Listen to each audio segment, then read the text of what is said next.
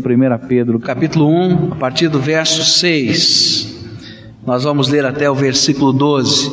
Está escrito assim na palavra de Deus: Nisso exultais, embora no presente e por breve tempo, se necessário, sejais contristados por várias provações, para que o valor da vossa fé, uma vez confirmado, muito mais precioso do que o ouro perecível, mesmo apurado por fogo, redunde em louvor, glória e honra na revelação de Jesus Cristo, a quem, não havendo visto, há mais, no qual, não vendo agora, mas crendo, exultais com alegria indizível e cheia de glória, obtendo o fim da vossa fé, a salvação das vossas almas.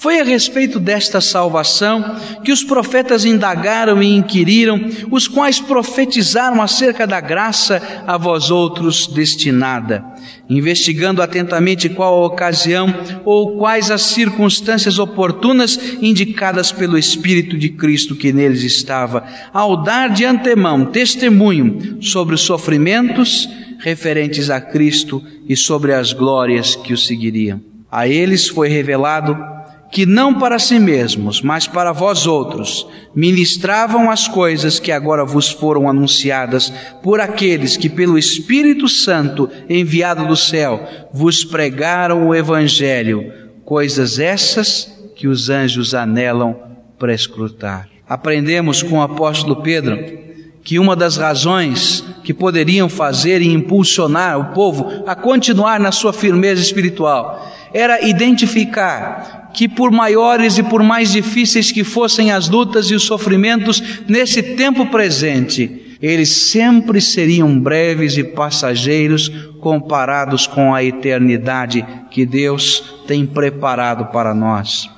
Aprendemos com o apóstolo Pedro também pela manhã que Deus tem um propósito em permitir os sofrimentos, que nem sempre entendemos estes propósitos, que nem sempre compreendemos ou temos as respostas imediatas desse propósito de Deus, mas devemos confiar na sua sabedoria e no seu poder. Aprendemos ainda com o apóstolo Pedro que podemos, ainda no meio das lutas e dos sofrimentos, continuar firmes na fé e louvando o nome do Senhor, porque existe para a multicolorida forma das nossas aflições uma multicolorida graça de Deus. Exatamente na mesma medida, no mesmo nuance das nossas necessidades. Mas o argumento do apóstolo Pedro não parou aqui. E ele continuou a falar. E eu disse aos irmãos que gostaria de continuar a verificar quais eram as razões ainda que Pedro tinha a colocar aquelas igrejas e aqueles irmãos lá da Ásia Menor, lá do norte da Ásia Menor, que hoje é a Turquia, e no sentido de animá-los na fé, mesmo no meio das perseguições. E então agora ele vai apresentar mais uma razão, que aparece no versículo 7. Para que o valor da vossa fé, uma vez confirmado, muito mais precioso do que o ouro perecível, mesmo apurado no fogo, redunde em louvor, glória e honra na revelação de Jesus Cristo. O que Pedro estava tentando dizer àqueles irmãos nossos do passado, que estavam enfrentando grandes perseguições, num momento histórico em que os cristãos estavam começando a ser jogados nas cadeias, num momento em que os cristãos estavam começando a ser betumados com piche e colocados em estacas e sendo queimados vivos nos jardins de Nero, no momento em que aqueles crentes fiéis por não negarem o nome de Jesus e continuarem firmes até a morte, eram lançados ali no Coliseu de Roma, diante dos leões, para que fossem estraçalhados, vestidos de peles de cordeiro. No momento em que as lutas estavam crescendo por todo o mundo, em que os homens percebendo que o evangelho crescia e que muitas pessoas estavam se convertendo, começaram então a promover dentro das suas cidades, dentro da sua cultura, uma defesa da sua religião e dos seus ídolos e começaram a perseguir até a morte muitos dos crentes. Pedro então começou a apresentar estas razões, e ele disse aqui no versículo 7: Vale a pena continuar firme na fé, vale a pena continuar louvando o nome do nosso Senhor, mesmo no meio das tribulações, porque há um prêmio que nos está aguardando. Há alguma coisa de muito especial que o nosso Senhor Jesus vai repartir com os seus fiéis, aqueles que estão vivendo em fidelidade até a morte, que Ele vai repartir conosco no seu céu.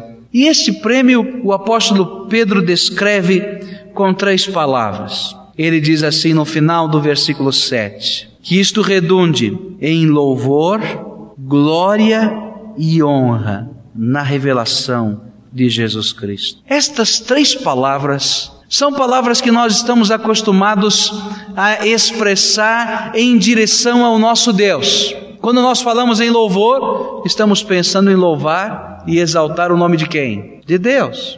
Quando nós falamos da glória, nós estamos pensando na glória de quem? De Deus. Quando nós falamos da honra, e vai aparecer essa palavra honra várias vezes no Apocalipse, descrevendo a majestade do nosso Senhor Jesus.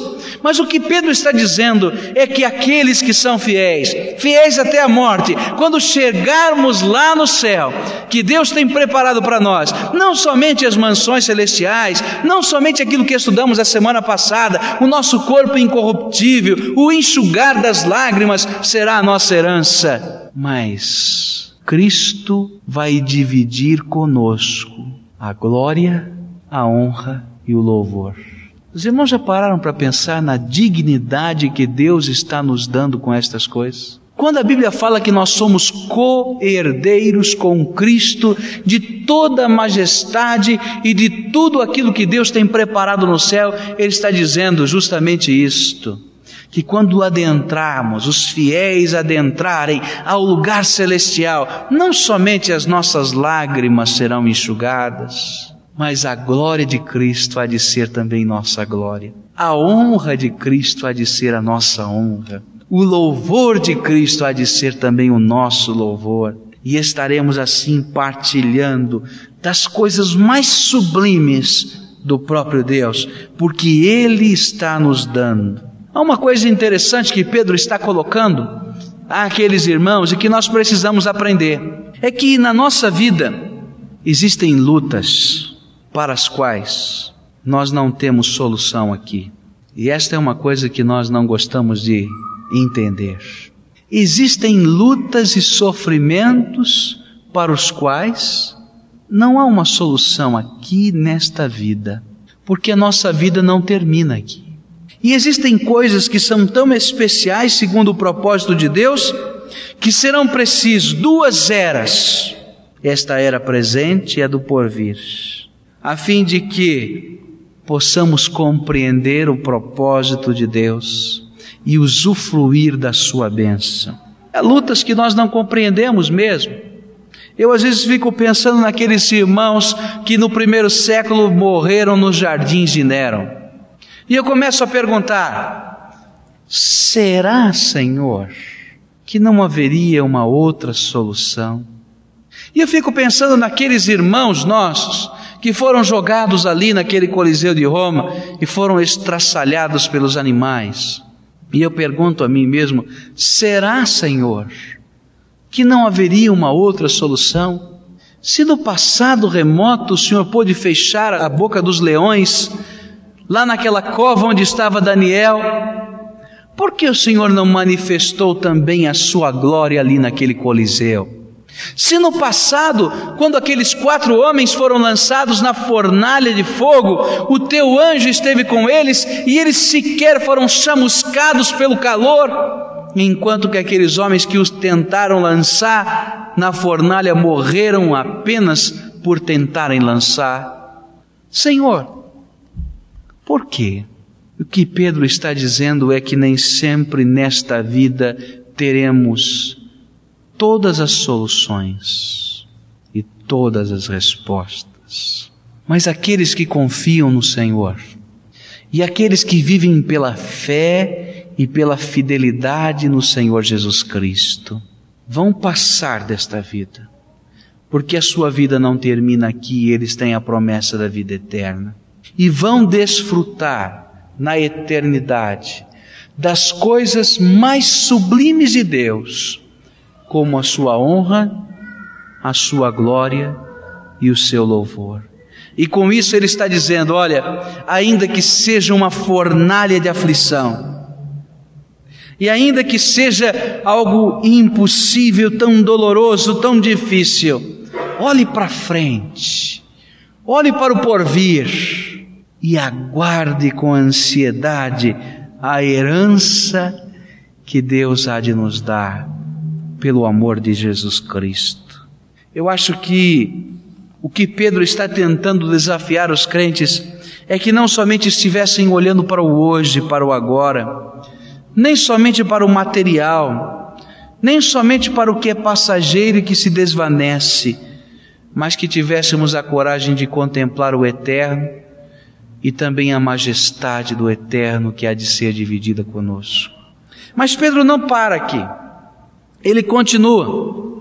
E ele diz assim: servos de Deus, vocês podem, em meio às lutas e aflições, continuarem firmes na fé e louvando o nome do Senhor, por mais uma razão.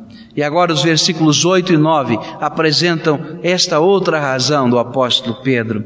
A quem, agora ele vai falar de Jesus Cristo no versículo 8.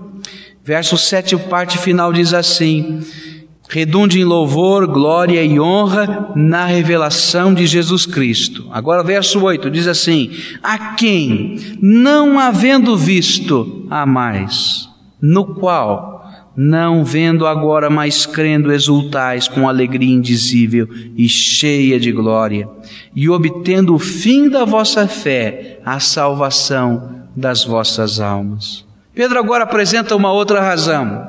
E esta razão, sabe quem é ou o que é? É o próprio Cristo. Irmãos, há uma razão mais para continuarmos firmes.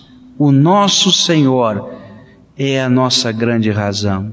E ele coloca aqui três coisas a respeito de Jesus Cristo, na nossa intimidade com Ele, que sempre serão motivação, e sempre serão força, e sempre serão ânimo nos nossos corações. Ele apresenta então a primeira delas, é o amor que temos por Jesus.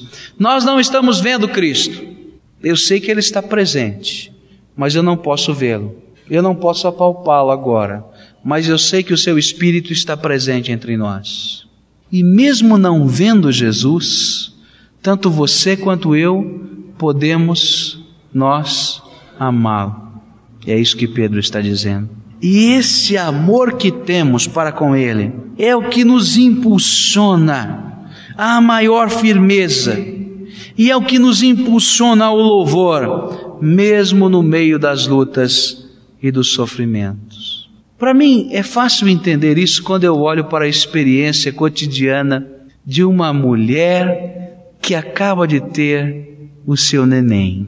Quantas vezes essa mulher, tendo o neném recém-nascido consigo, às vezes sofrendo dores do parto, das consequências do parto, seu físico ainda não está tão bem, às vezes ainda debilitada por causa das noites indormidas, em que o neném chorou e chorou, em que teve que amamentar, mesmo assim, é capaz de levantar bem cedo, quando a criança dá o seu primeiro resmungo lá no berço ou do lado dela, colocá-la junto ao seu seio e amamentar, mesmo que amamentando doa-lhe bastante o sugar da criança.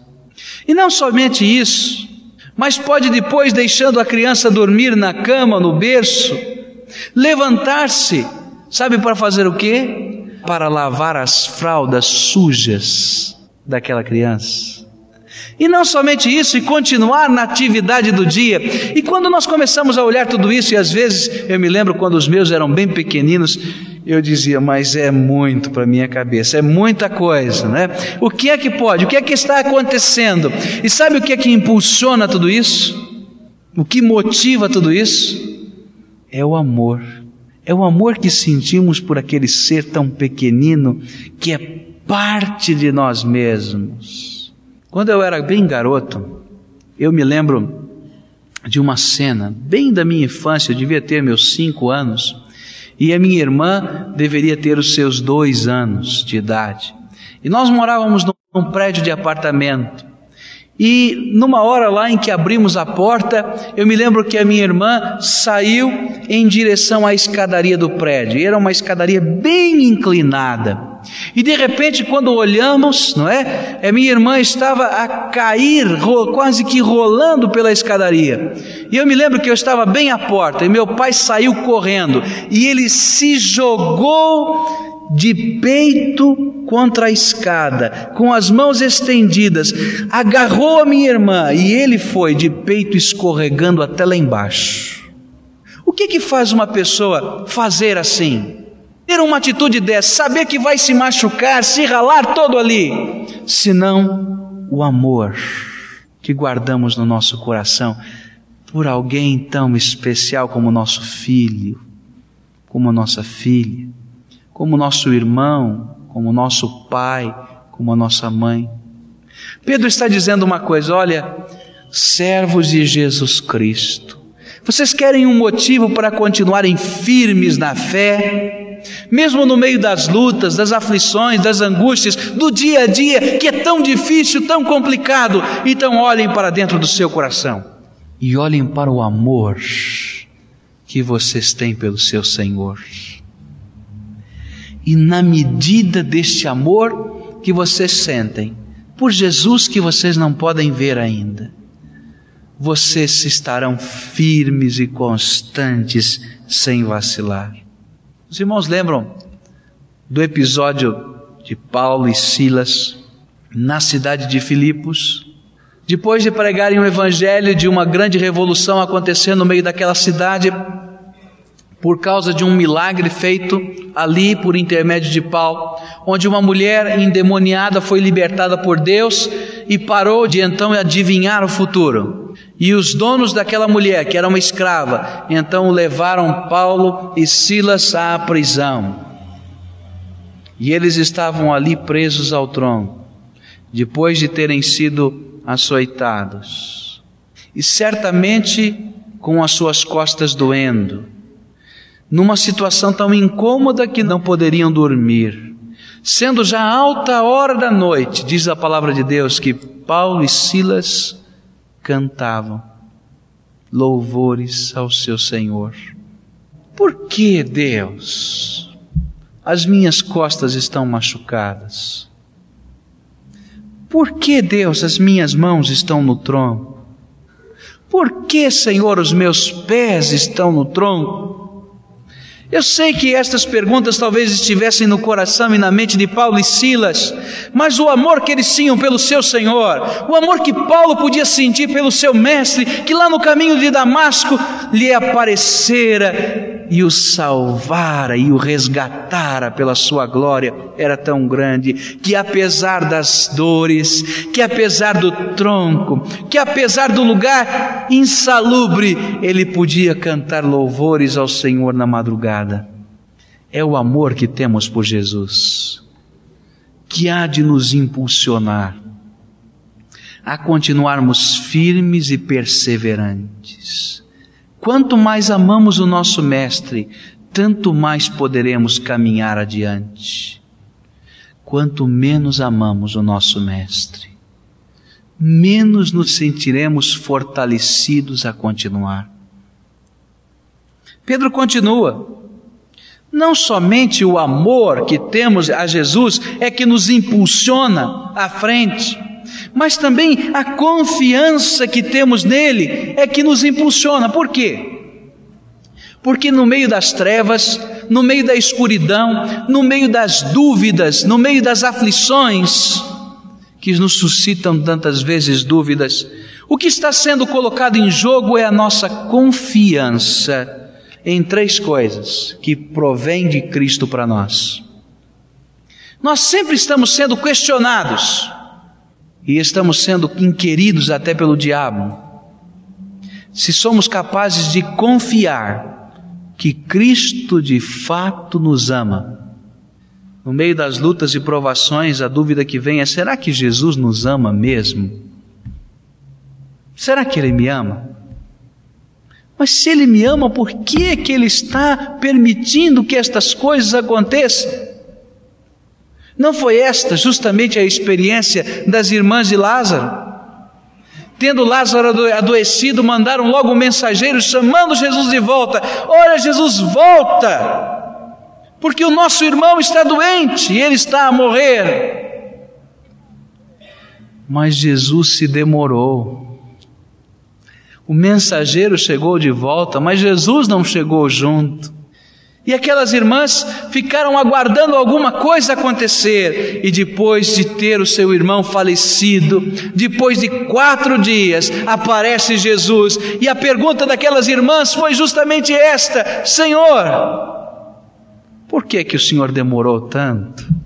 Nós mandamos chamá-lo.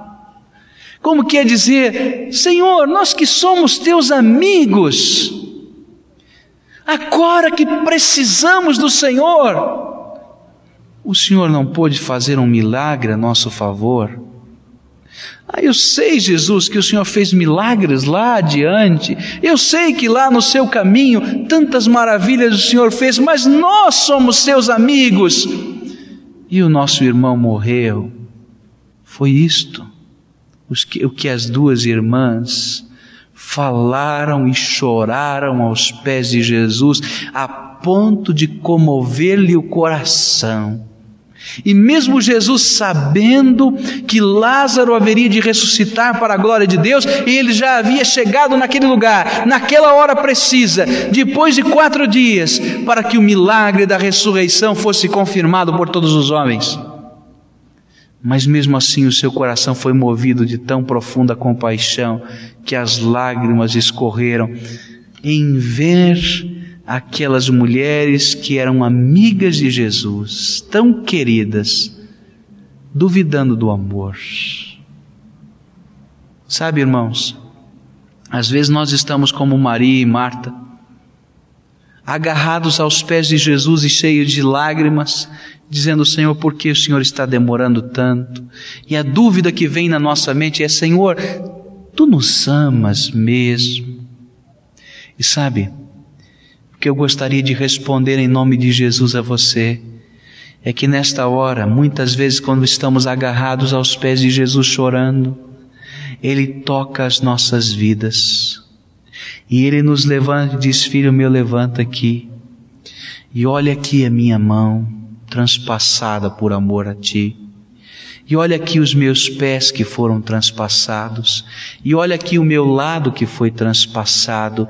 E olha aqui que estou contigo agora e não te abandonei, porque eu o amo. Crede em Deus. Crede também em mim. E não se turbe o vosso coração. Pedro estava lembrando do seu Senhor ele estava dizendo que era o amor que ele tinha por ele que o impulsionava, mas era a confiança de que sempre ele o estaria amando, a despeito de todas as circunstâncias, é que ainda poderia empurrá-lo à frente. Eu disse que o diabo às vezes coloca dúvidas sobre três coisas: o amor de Deus por nós é a primeira, a segunda coisa é o poder de Deus em nós.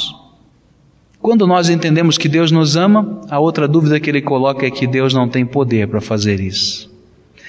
Nós racionalizamos às vezes, né? E a nossa fé fica limitada àquilo que estamos de tão racional colocando dentro de nós. E então tentamos limitar o poder de Deus. Quando vemos uma doença incurável, quando vemos uma porta tão fechada que não enxergamos como ela possa ser aberta,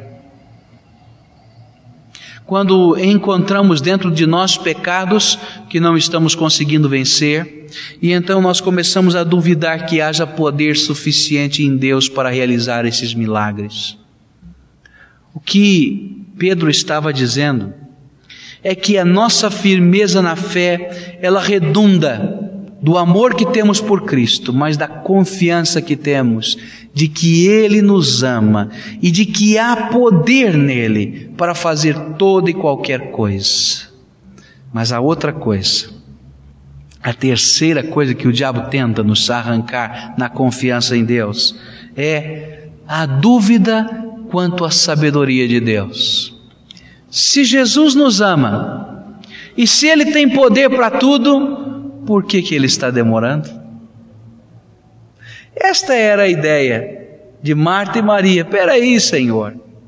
Senhor nos ama. E eu sinto, o Senhor está até chorando comigo. Eu sei que há poder para todas as coisas nas tuas mãos. Então por que que o Senhor demorou? E a resposta de Jesus a Marta e Maria foi: Se tu creres, tu verás o quê? Lembram disso? Se tu creres, tu verás a glória de Deus. Jesus não chegou tarde. Jesus chegou na hora de manifestar a glória de Deus. E nós que somos servos de Deus devemos confiar no amor, no poder e na sabedoria do nosso Mestre.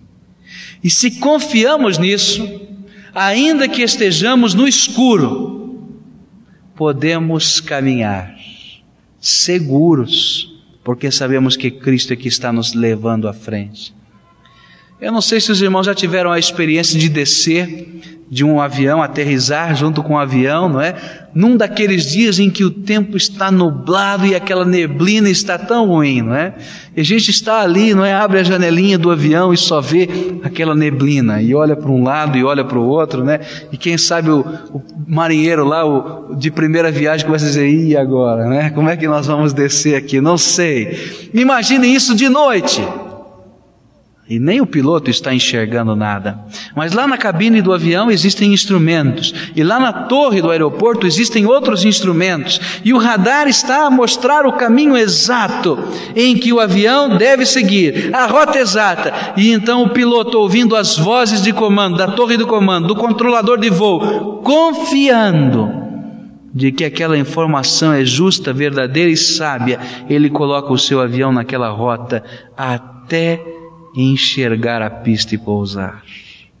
Se nós podemos confiar em instrumentos que quebram, se nós podemos confiar em coisas que falham na nossa mão, será que não podemos confiar na soberana sabedoria de Deus? E é isso que Pedro está dizendo. Ele colocou a primeira razão a respeito de Cristo no sentido de que o amor que temos por Ele nos impulsiona. A segunda razão, a confiança que temos no Seu amor, no Seu poder, na Sua sabedoria também nos impulsiona a continuar vivendo no meio das lutas e dos sofrimentos. Mas a terceira razão, que está em Cristo, é porque dele emana uma alegria sobrenatural. E é isso que diz o verso 7. Verso 8 e verso 9 diz assim, finalzinho é, desse verso 7 diz assim: Redunde em louvor, glória e honra na revelação de Jesus Cristo, a quem não havendo visto a mais, no qual não vendo agora, mas crendo, exultais com alegria indizível e cheia de glória. Como é que é essa alegria indizível e cheia de glória que invade o nosso coração? É uma alegria sobrenatural que vem de Deus. Eu não sei se você já teve essa experiência de estar passando por uma luta, por um sofrimento, por uma angústia muito grande, e quem sabe trancar a porta do seu quarto e ajoelhar-se diante do Senhor e começar a orar.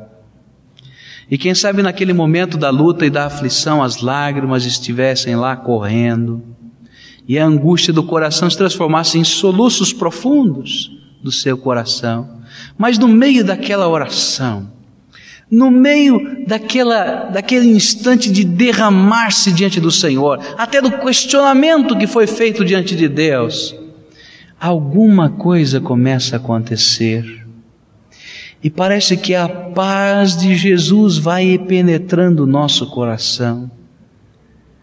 E de repente, ainda que não estejamos vendo a vitória, ainda que não estejamos percebendo a porta aberta, mas simplesmente a presença poderosa de Cristo ali ao nosso redor começa a suscitar em nós esta paz indizível, esta alegria interior. E nós nos levantamos, enxugamos as nossas lágrimas, abrimos a porta do nosso quarto e esboçamos até um sorriso. E se alguém olha para nós e diz assim: Mas o que está havendo? Você estava em prantos até agora. Eu não sei o que aconteceu, mas enquanto eu estava orando, algo mudou o meu coração. Sabe? É esta experiência de que Pedro está falando.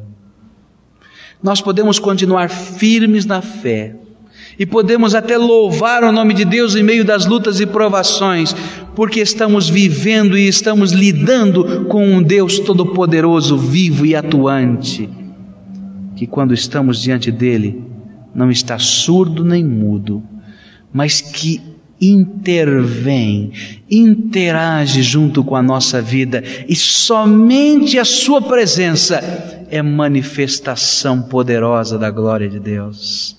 E então a glória de Deus nos reveste e a paz do Senhor guarda a nossa alma e nós continuamos a nossa caminhada. Eu posso imaginar que essa tenha sido uma experiência muito comum a Pedro.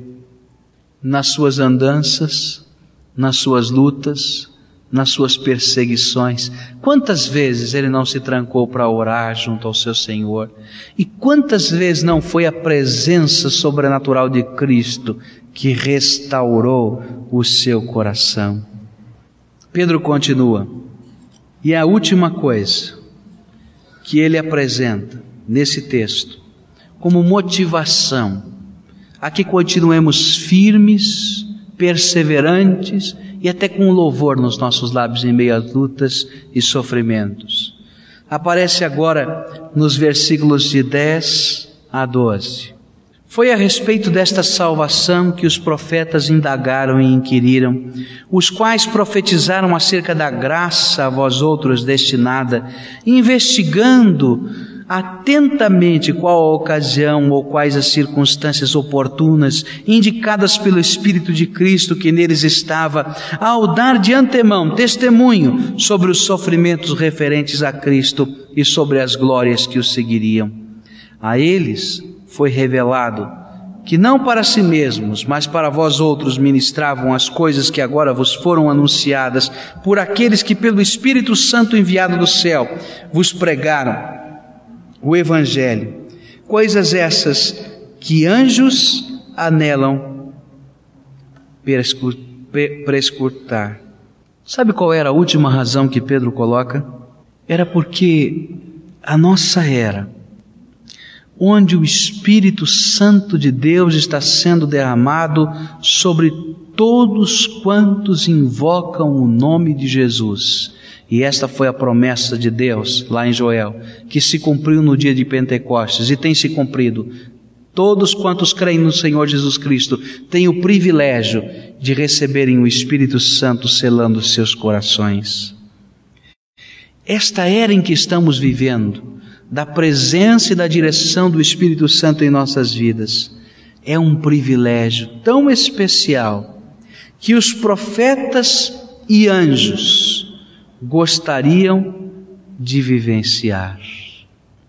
Esta comunhão do Espírito, tão sublime, tão especial, que disse Jesus que muitos dos profetas do passado que profetizaram quanto à sua vinda gostariam de estar presenciando e vivenciando com os seus, com a sua vida e com os seus olhos. E que Pedro coloca que os anjos gostariam de estar ali percebendo e atuando.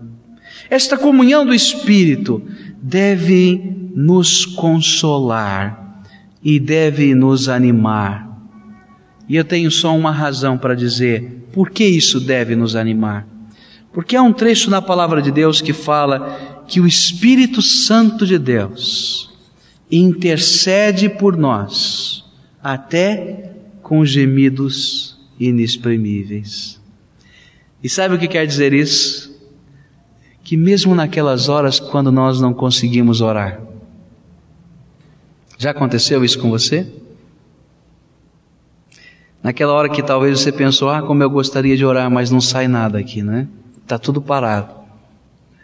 O Espírito Santo de Deus que está no seu coração já orou e interpretou a Deus as suas lutas e os seus sofrimentos, até gemendo como você está gemendo, e quem sabe até chorando como você está chorando. E Deus não está incólume ou impassível diante disso.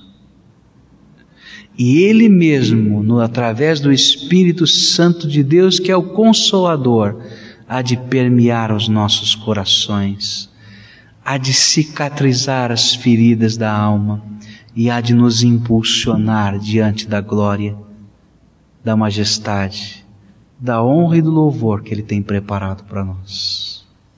Eu não sei se essas palavras puderam trazer-lhe consolo, mas o propósito de Pedro em escrevê-las era dizer a você, servo de Deus, que existem muitos motivos para que você continue firme na fé a despeito das lutas do coração a despeito das dúvidas que possam surgir, a despeito da fraqueza dos seus joelhos, quem sabe, a despeito da dificuldade em continuar caminhando, porque o amor de Cristo não nos desamparou, porque o poder de Cristo não nos desamparou, porque a sabedoria de Cristo está a nos guiar.